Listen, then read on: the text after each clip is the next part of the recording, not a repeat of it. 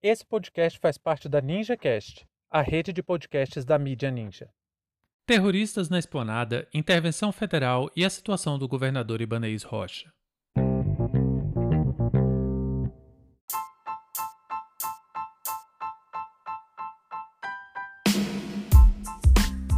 Sejam bem-vindos e bem-vindas mais uma vez ao História Oral Podcast. Eu sou Arnaldo de Castro. Eu sou Henrique Terceiro. E eu sou Brenda Salzman e juntos vamos fazer um resumo dos principais eventos que ocorreram durante essa semana em Brasília.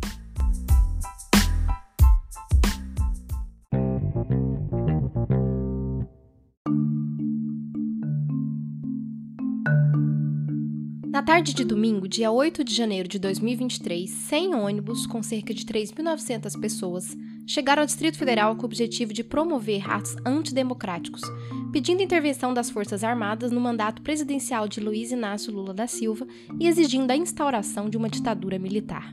À medida que a concentração acontecia, cerca de 200 pessoas que ainda estavam acampadas na frente do quartel-general do Exército se deslocaram para a esplanada dos ministérios com o claro objetivo de invadir e depredar prédios públicos que simbolizam a República e os poderes da União. De acordo com as informações prévias dos serviços de inteligência, os grupos organizaram os atos terroristas pelos aplicativos Telegram e WhatsApp, e a Polícia do Distrito Federal tinha conhecimento do que estaria por vir.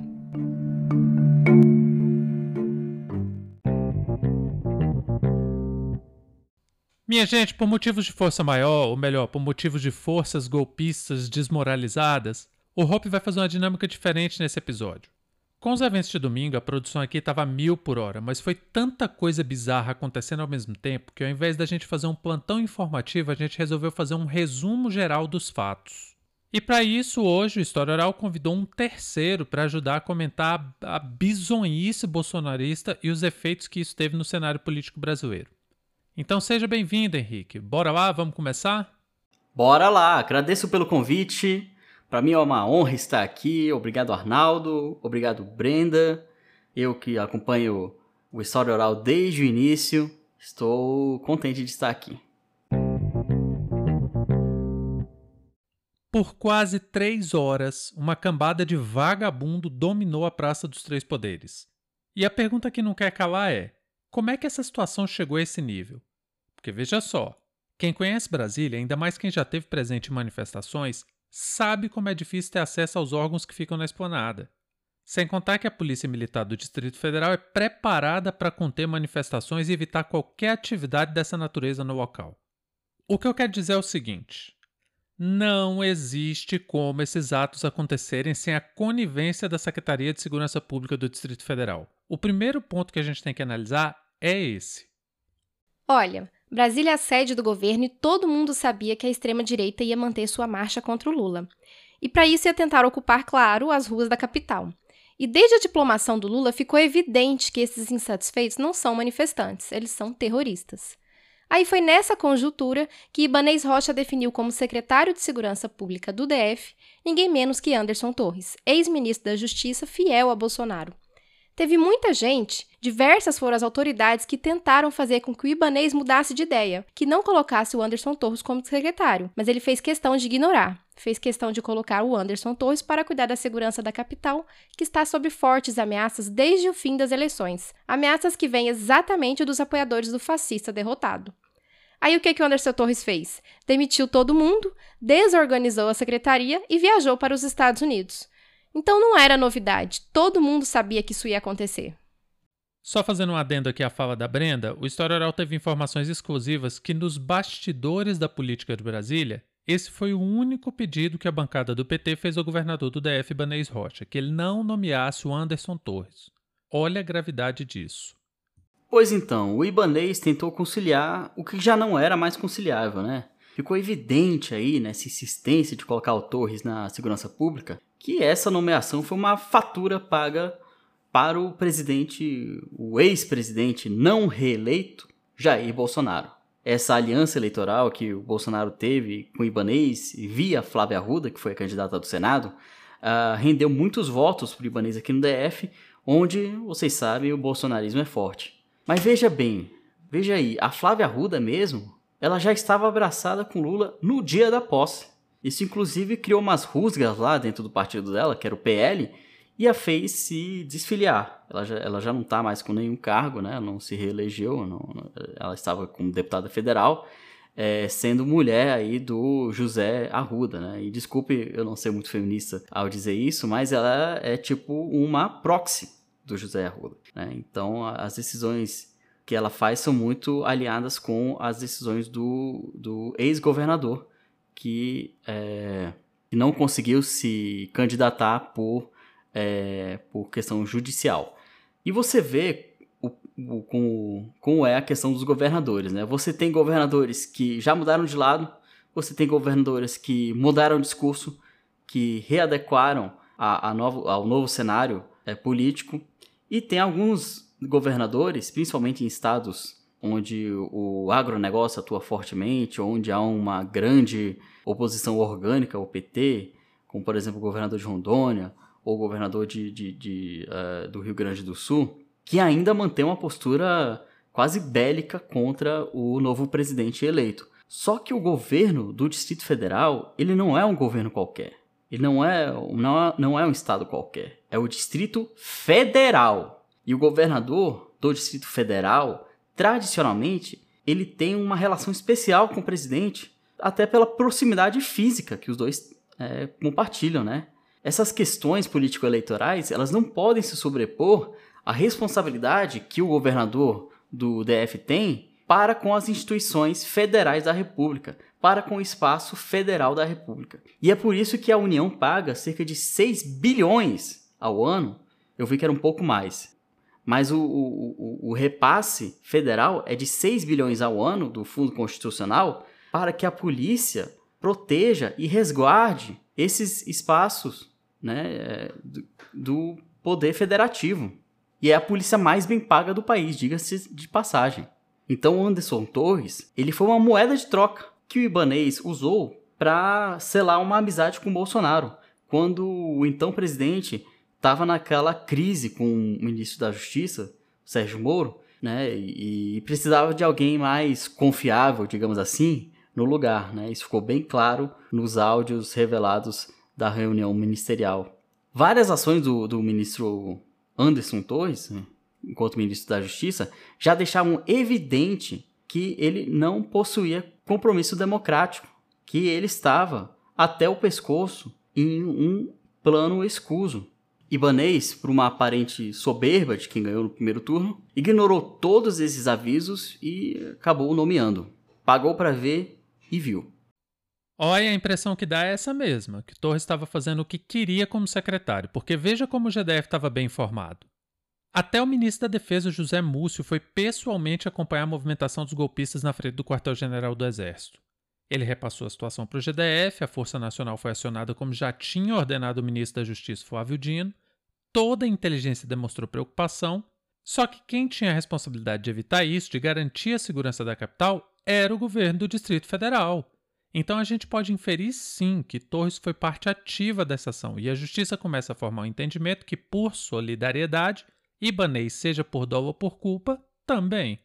Então veja bem, sem contar os preparativos anteriores ao evento, aconteceu pelo menos uma hora e meia de caminhada do QG do Exército até a esplanada, depois o desembarque dos ônibus dos terroristas, a chegada na Praça dos Três Poderes e a invasão dos edifícios do Congresso Planalto e STF. Isso só e somente só aconteceria se a PMDF deixasse. Não existe qualquer razoabilidade para crer que 4 mil pessoas tivessem acesso a esses prédios sem a permissão da polícia.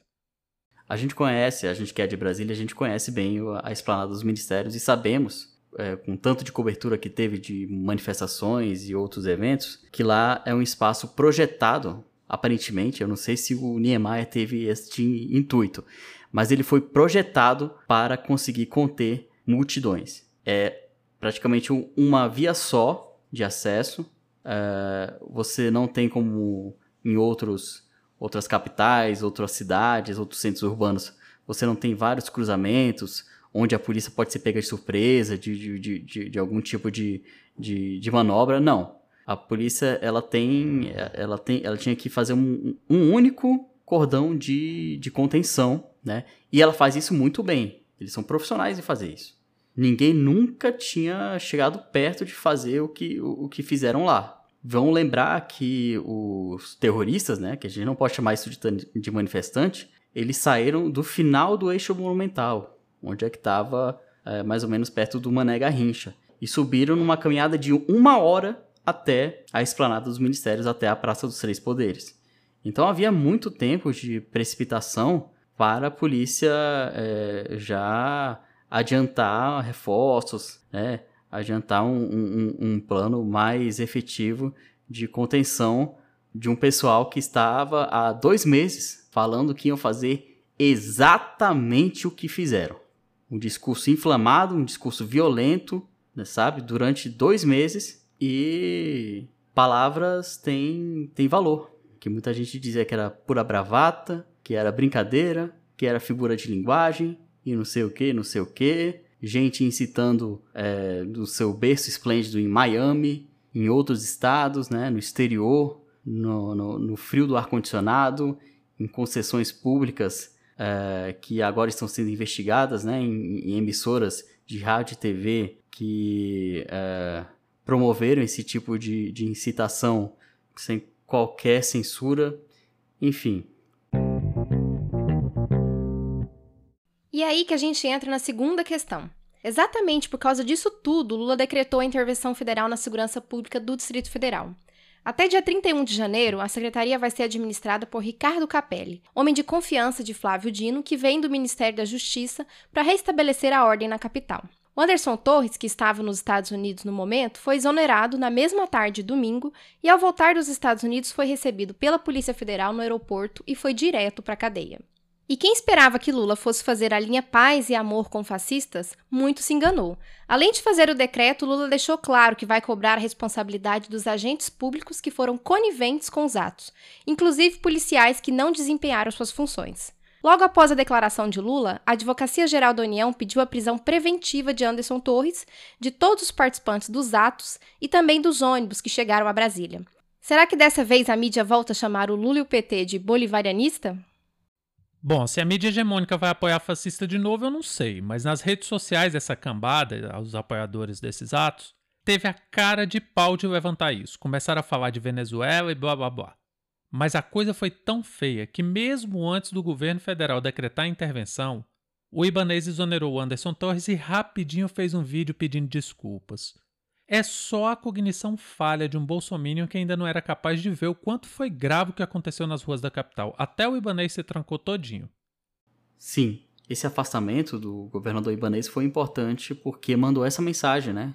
Que nem um governador de estado estaria blindado das responsabilizações sobre o que ocorreu. Isso foi uma mensagem importante porque depois do dia 8 vimos uma mudança completa das atitudes da polícia frente a esses movimentos golpistas. De repente, a Polícia Rodoviária Federal conseguiu desobstruir rapidinho esses bloqueios que estavam sendo feitos, coisa que a gente não via há dois meses atrás, quando esses bloqueios perduravam por dias.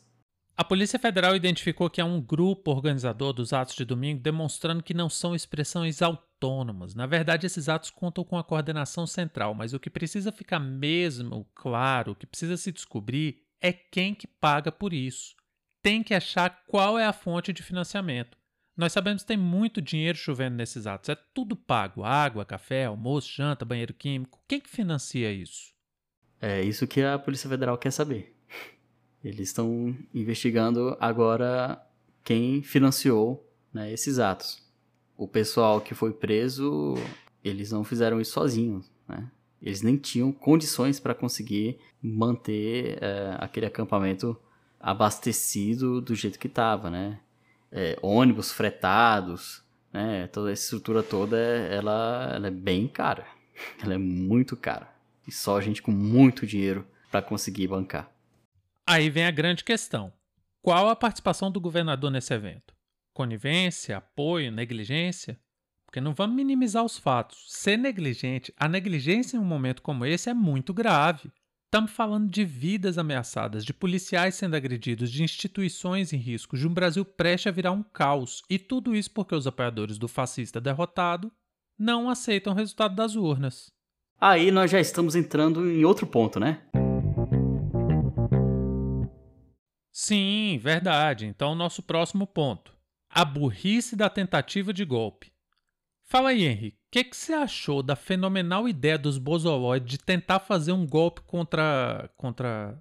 contra sei lá o quê? Porque não deu nem para entender o que, que eles esperavam atacando a esplanada com o Congresso em recesso, Lula viajando, STF despachando eletronicamente. O que, que essa cambada achava que ia conseguir agredindo um cavalo da polícia com uma barra de ferro?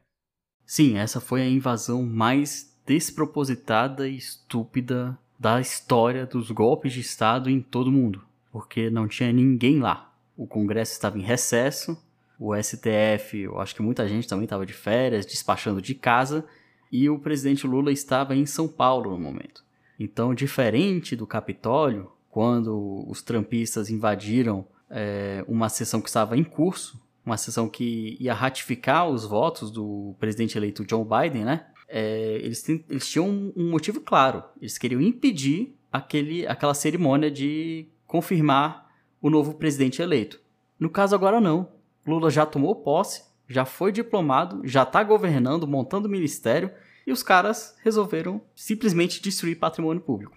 Agora vão ter que pagar. É, se a intenção era dar força a algum tipo de movimento golpista, o tiro parece que saiu pela culatra. Demorou muito, mas agora as instituições começaram a demonstrar que não vão aceitar atos antidemocráticos e principalmente terroristas no Brasil. Até porque agora tem governo, né? Convenhamos. Essa gente está agindo assim porque conta com a impunidade. Vocês têm alguma dúvida de que se fosse uma manifestação de esquerda, do MST ou de professores reivindicando melhores salários, a manifestação já teria sido dispersada há muito tempo pela polícia com gás lacrimogênio, spray de pimenta, bomba de efeito moral e bala de borracha? Mas como eles defendem o fascismo, Parte da polícia, ao invés de trabalhar, estava lá pagando de repórter independente, né? Gravando, transmitindo, sorrindo, felizes da vida como se fosse micarecandanga. Por isso que o comando da Polícia Militar do DF também vai ter que responder pelo que aconteceu. Que tipo de ordem foi passada pelo comando da PM? Qual a recomendação de segurança? Houve negligência das autoridades? Quem que vai pagar essa fatura? É, e a fatura é alta, viu? Porque a destruição dos órgãos públicos vai gerar um custo alto para o Brasil, sem contar os danos inestimáveis, como a destruição de obras de arte. Eu acho muita cara do fascismo dessa gente, por exemplo, que os bolsonaristas tenham atacado obras de arte. Isso é bem a cara do fascismo. Toda vez que o extremismo acende, a arte sofre. E não é uma questão de gosto pessoal, não. A gente pode até questionar o gosto de quem resolveu trocar a galeria de quadros dos ex-presidentes do Senado por essa doada pelo Urbano Vilela. Eu mesmo achava ó, horrível. Mas não é questão de gosto, é a simbologia, o poder simbólico do ataque à arte. Por exemplo, a galeria de quadros de ex-presidentes do Senado sofreu ataques e os alvos foram os quadros de José Sarney, Renan Calheiros e Rames Tebet, o pai da Simone Tebet claramente um ataque político àqueles que o gado considera inimigos do infame Mor. Olha, a Advocacia Geral da União já mandou para a Justiça, para o STF, um pedido de bloqueio de 6,5 milhões para os responsabilizados dos atos do dia 8, é, baseado aí em umas estimativas que ainda estão sendo feitas. A Câmara dos Deputados é, estimou em cerca de 3 milhões os danos dos móveis, carpetes, essas coisas. O Senado estimou cerca de 4 milhões. Eu ainda não achei as estimativas dos danos no STF e uh, no Palácio do Planalto, mas devem ser mais ou menos dessa monta aí, num máximo, num total aí de uns 20 milhões de reais. Isso porque não estamos falando é, do, da estimativa de obras artísticas, porque essas obras como nós sabemos, muitas delas foram presentes de chefes de Estado estrangeiros e outras são obras simplesmente de um valor cultural imensurável. E os efeitos da baderna não param por aí. Além dessa galeria, também foram danificadas muitas outras obras. A que mais chamou a atenção foi a obra As Mulatas, de Emílio de Cavalcante. Ela foi perfurada sete vezes pelos vândalos. A lista é longa, por isso a gente não vai falar sobre todas mas algumas merecem ser citadas pela sua relevância histórica, artística e econômica, como o painel vermelho de Atos Bucão, que passou por restauração o ano passado. A tinta para reparar essa obra custa 800 reais cada 10 ml, para vocês terem uma ideia. A escultura Bailarina, de Victor Brecheret, foi arrancada do pedestal e encontrada embaixo de uma poltrona. E acho que nada é mais emblemático desse ódio do fascismo à arte e à democracia do que a tentativa de destruição do exemplar original da Constituição de 1988. Felizmente, a que estava no Salão Branco da Suprema Corte era uma réplica e o original está intacto no museu. Olha, esse aí eu não sabia, mas eu vi que no Planalto, né, nos quadros dos ex-presidentes, quase todos foram é, desfacelados e o do ex-presidente Bolsonaro foi levantado, né, por algum daqueles terroristas, é, com um simbolismo bem claro.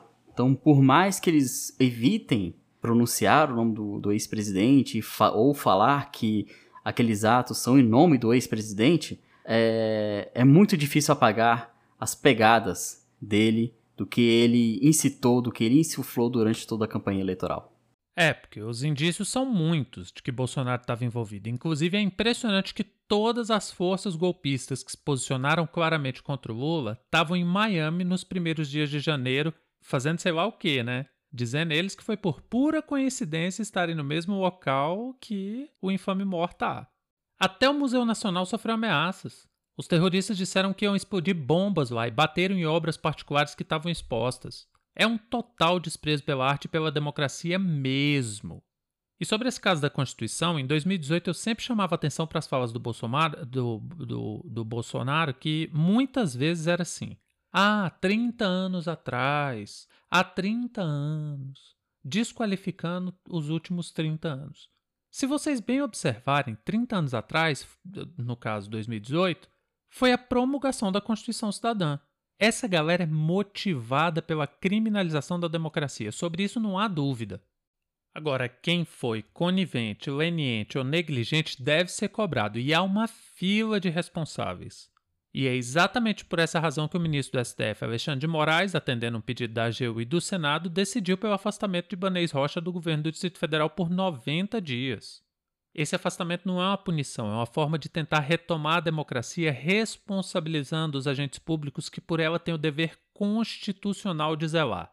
Além disso, dada a natureza dos eventos, é para o bem das investigações que Ibanez esteja afastado, para que assim não possa interferir, inclusive para que ele possa fazer a defesa dele de maneira mais limpa possível, sem qualquer tipo de interferência. Nos corredores do Palácio do Buritis até é forte o boato de impeachment do governador, mas por enquanto é difícil dizer que isso realmente tem alguma viabilidade. Isso vai depender muito da maleabilidade política do Ibanez Rocha, o que ele tem e já provou ter com bastante destreza. Né? Mas não tem nada muito bem definido, não. Não, não tem nada muito fácil, não. A coisa vai ficar séria mesmo. Ibanês afastado, Anderson Torres preso. Até o ex-comandante da PM do DF, o coronel Fábio Augusto, foi preso, por ordem do ministro Alexandre de Moraes. Ainda existe a suspeita de que o Gabinete de Segurança Institucional tenha sido parte da sabotagem. Aí a gente vê que a articulação feita vai muito além de um pequeno grupo de malucos. Por isso que a espada da justiça pesou de imediato contra essa galera. Apesar do retrato dessa ação do Judiciário ser o ministro Alexandre de Moraes, nós não podemos esquecer que o STF tem julgado procedente as decisões do ministro vigiar e punir. Sobre o afastamento do Ibanez, por exemplo, o STF fez maioria e concordou com a decisão dele. E mesmo que você receba aí nos Apstão alguma fake news falando que o STF não tem poder para fazer isso, só queria lembrar que essa situação já foi pacificada em 2017. Pessoal, como vocês podem perceber, esse assunto é extenso, delicado, nossa intenção aqui não é esgotar o tema, e sim levantar os pontos principais para elucidar o que vem acontecendo em Brasília. Esse foi um breve resumo do que aconteceu até aqui. Vamos continuar acompanhando os fatos e trazendo aqui para vocês. Porém, independente do resultado final, o recado de Lula e das instituições é claro: a palhaçada acabou. Democracia é coisa séria. Com o fascismo não tem diálogo, não tem brincadeira, não tem tolerância, muito menos pode ter conivência de agentes públicos. O fascismo tem que ser combatido sempre, porque basta a gente lembrar o que disse Bertold Brecht. A cadela do facio está sempre no cio. Muito obrigado a todos e todas e até a próxima. Muito obrigado, Arnaldo. Muito obrigado, Brenda. Eu, como ouvinte aqui do História Oral desde o início, incentivador, eu sou muito feliz de fazer essa participação. Espero ter outras. E sigam o meu canal aí, Giro pelo DF, no Instagram e também estamos no YouTube aproveitar e fazer meu jabá aqui. Até mais, gente. Nós que agradecemos sua participação, Henrique. Vão rolar sim outras oportunidades.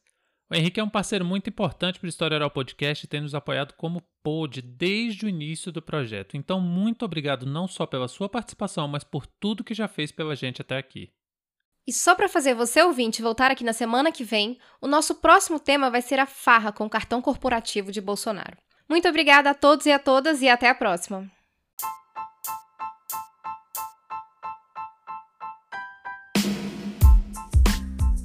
O História Oral é uma produção independente e contamos com seu apoio e participação para continuar nossas atividades. Muito obrigado a você por prestigiar nosso trabalho e até a próxima.